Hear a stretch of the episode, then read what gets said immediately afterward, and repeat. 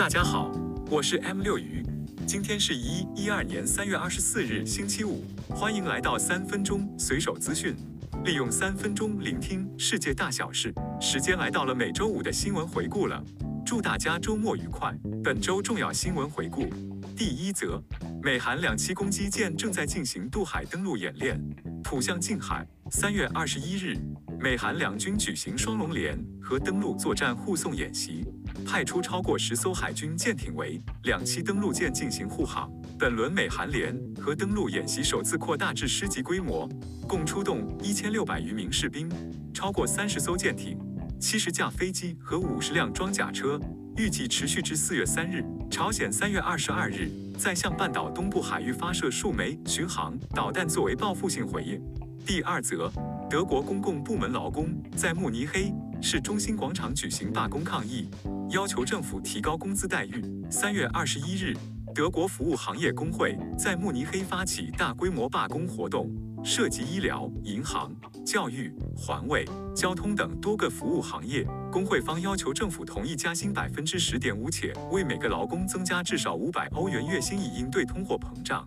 否则将在三月二十七日举行新一轮罢工。德国统计局数据显示，二月通胀率达到百分之八点七。仍处于历史高位，其中食品价格同比上涨百分之二十一点八，能源价格上涨百分之十九点一。第三则，SpaceX 三月十七日在佛罗里达州发射了两枚猎鹰九号火箭，第一枚火箭成功部署了五十二颗星链卫星，第二枚火箭将两颗总重七点二吨的电视广播卫星送入地球同步转移轨道。这是 SpaceX 二零二三年第十八和第十九次火箭发射任务。预计全年发射次数将达到一百次以上。第四则，全球十八亿穆斯林于三月二十二日迎来伊斯兰教斋月，时间将持续至四月二十一日。在斋月期间，根据伊斯兰教法，穆斯林每天需日间进食并静坐祷告。马来西亚是一个穆斯林国家，穆斯林人口约占百分之六十三点五。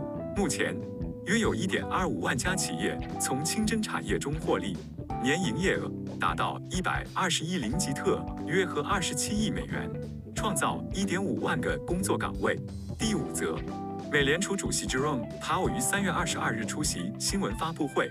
美联储宣布提高利率二十五个基点至百分之四点七五至百分之五区间，为二零零七年十月以来最高水平。美联储决议声明称，美国经济运行强劲，通货膨胀率仍处于高位。将尽一切努力降低通胀率至百分之二水平，并继续减少债务持有规模。美联储宣称，美国银行体系健全且富有弹性，近期银行破产事件可能导致信贷收紧，并对经济、就业和通胀造成影响。美联储最新预测，二零二三年美国 GDP 增速为百分之零点四，比前次预期下调零点一个百分点。第六则。法国总统 Emmanuel Macron 于三月二十二日接受长达三十分钟电视采访，针对退休改革议题表示，推行退休改革是保障养老金体系的必要措施，希望在二零二三年底前落实延长退休年龄至六十四岁。他强调，延迟退休符合国家整体利益，